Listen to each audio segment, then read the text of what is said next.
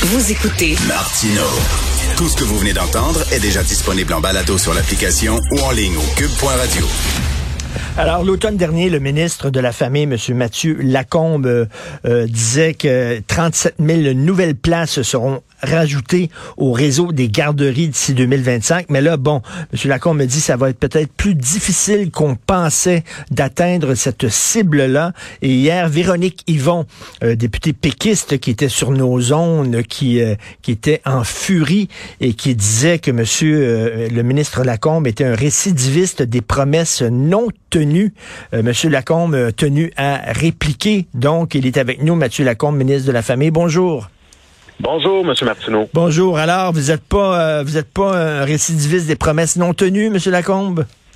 Ben, je, je le présenterai assurément pas comme ça, non. Et, je pense que euh, d'abord, faut dire les choses comme elles sont.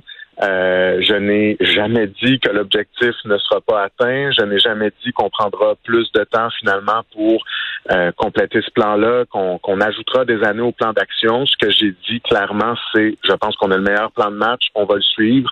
Et s'il faut s'ajuster, on s'ajustera. Mais pour l'instant, euh, pas question. On garde le cap et je suis certain qu'on y arrivera. Mais ça semble être plus difficile que vous le pensiez quand même, là. Ben, dans les derniers mois, effectivement, je pense qu'on a accumulé un certain retard qui est dû à la pandémie, la pandémie qui est en train de se terminer. Donc ça, c'est la bonne nouvelle. On s'était fixé au 31 mars un objectif de 5000 places qui devaient être développées. C'était notre souhait. On a terminé finalement avec 3200. Donc on était à 64% de notre objectif. Dans le contexte qu'on connaît, alors que ce sont les directeurs, les directrices de CPE, les propriétaires de garderies qui développent, qui construisent ces projets-là, en même temps de gérer le quotidien, de gérer les absences des éducatrices, de gérer toutes les mesures sanitaires, ben moi, je, suis, euh, je suis assez satisfait. Est-ce oh, qu'il faut faire plus? Je, je, je dirais oui, mais il faut quand même mettre les choses en perspective. Le gouvernement, le, depuis sept ans. Le gouvernement de la CAQ, c'est sûr, aime annoncer des bonnes nouvelles, euh, voyager partout à travers le Québec pour 500 dollars, euh, ou alors 500 000 Québécois qui vont avoir accès à des médecins de famille en moins d'un an, etc. Est-ce que vous avez pas les yeux plus grands que la panse? À un moment donné, il faut peut-être arriver avec des, des promesses un peu plus réalistes, comme ça les gens sont moins déçus si on ne les atteint pas. Ben, c'est une bonne question. Est-ce qu'on doit être plus raisonnable dans les cibles qu'on se donne? Moi, je pense que c'est une question de perspective. En même temps, les Québécois souhaitent qu'on soit ambitieux et on est un gouvernement ambitieux. Et, les résultats qu'on a, je pense, démontrent notre hyperactivité. Quand je vous dis, on a les meilleurs résultats, malgré le fait qu'on ait raté notre cible en raison de la pandémie, on a les meilleurs résultats depuis sept ans, M. Martineau. Donc, on n'est pas assis les deux pieds sur le poil. On a les meilleurs résultats au ministère de la Famille depuis les sept dernières années. Donc, je pense que ça veut aussi dire quelque chose. Est-ce qu'il manque de, de, de, personnel? On sait qu'on vit dans une pénurie de main-d'œuvre partout. Euh, on manque de profs, on manque de, de plein de gens. Euh, euh, les policiers disent qu'il manque de policiers aussi. Est-ce qu'il manque de personnel? On manque d'éducateurs et d'éducatrices. On en manque. Et je dirais que c'est probablement le plus grand défi qu'on a devant nous pour terminer ce chantier-là qu'on vient d'entamer pour compléter les 37 000 places qu'on s'est engagé à compléter. Mais en même temps, on a aussi mis de l'avant des mesures pour attirer davantage de main-d'œuvre.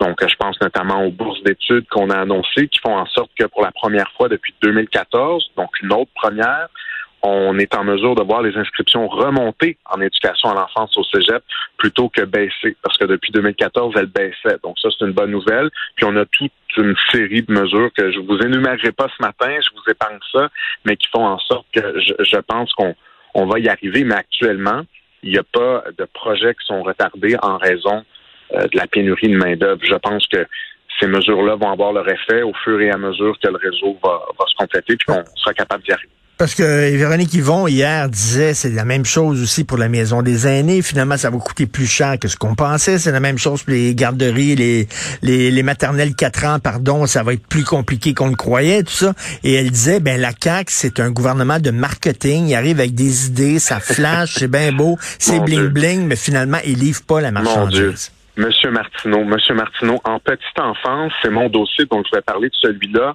On est le gouvernement qui investit le plus depuis 25 ans. On a annoncé dans la dernière année financière 25 000 nouvelles places qui ont été attribuées, là, données qui ont été remises entre les mains de promoteurs pour qu'ils puissent les développer. Ça, c'est du concret. On n'avait pas vu ça depuis la création du réseau. Donc, c'est plus que des paroles, c'est plus que des plans d'action marketing ou euh, des, des, belles images de communication. On est dans l'action. Et si vous parlez aux gens qui sont là depuis avant ma naissance dans le réseau, qui sont là depuis 35 ans, vont vous dire ça n'a jamais autant bougé depuis 1997. Donc, on, on, comprend que ça fait pas l'affaire de Mme Yvon. On comprend que ça a longtemps été un, cheval de bataille, la petite enfance, pour le Parti québécois. Mais là, nous, on est là puis on y croit. Donc, je pense qu'on devrait travailler ensemble plutôt que de se faire dire qu'on est paresseux qu'on est le pire gouvernement en matière de petite enfance depuis longtemps. Ce qui est fâchant au Québec, là, ce qui est fâchant au Québec, là, puis je, je vise pas euh, votre gouvernement là, en disant ça, c'est que euh, le fait que la population vieillit, par exemple, il va avoir une pression sur le système de santé, de santé, c'était prévisible, c'était prévisible depuis des décennies. Euh, le fait qu'il va avoir tant d'enfants qui vont arriver en garderie, qui vont arriver dans le système d'éducation, ça aussi, c'est la démographie c'est prévisible longtemps à l'avance, mais on dirait qu'on réagit quand on est face au mur, tout le temps au Québec. Ben, c'est certainement une mauvaise habitude qui a été prise à travers les décennies et je pense qu'on a cette responsabilité-là de mieux prévoir.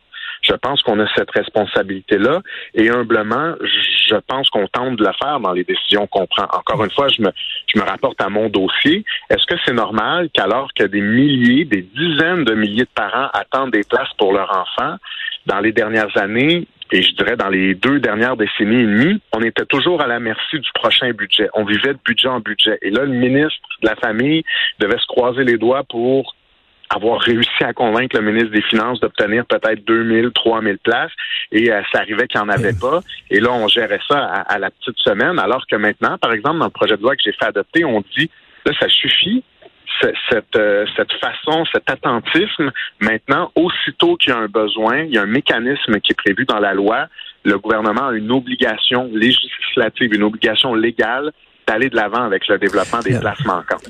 Là, euh, vous avez dit, bon, euh, euh, il va peut-être avoir des retards, ça ira pas aussi vite que prévu à cause de la pandémie. Là, j'entends les gens crier en disant pas encore la Christie de pandémie. Bientôt, on va nous dire que si le Canadien perd, c'est à cause de la pandémie. À un moment donné, là, elle a le dollar de la pandémie. Comment vous pouvez expliquer que la pandémie explique ce retard-là? là? Je sais pas si le Canadien a utilisé cette excuse-là. Je sais pas si ça aurait été crédible. Mais, mais honnêtement, en matière de petite enfance, d'abord une précision. Je suis pas en train de dire qu'on accumule un retard. Je suis en train de dire que dans les derniers mois, oui, il y a un certain retard qui est arrivé, mais qu'on sera capable de le rattraper, je pense, au cours des, des, des prochaines semaines, au cours de l'été, puis qu'on reprendra le dessus sur l'échéancier.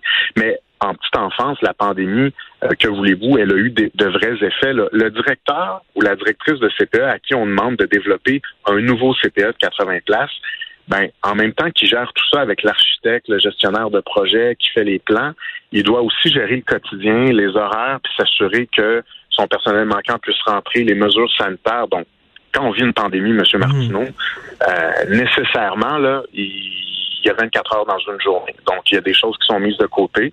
Mais là, ça se termine. Donc, on doit être capable de reprendre le retard. Parce qu'il y a un impact sur la vie des femmes. On a dit que notre réseau de garderie, euh, on sent, c'était l'orgueil du Québec parce que ça a permis justement aux femmes euh, d'aller travailler, d'aller sur le marché du travail.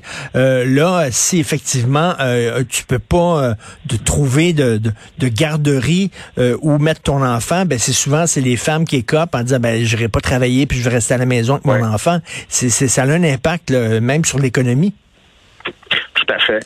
Tout à fait. Et c'est pour ça que, vous savez, comme gouvernement, on a euh, deux priorités que sont l'économie puis euh, l'éducation.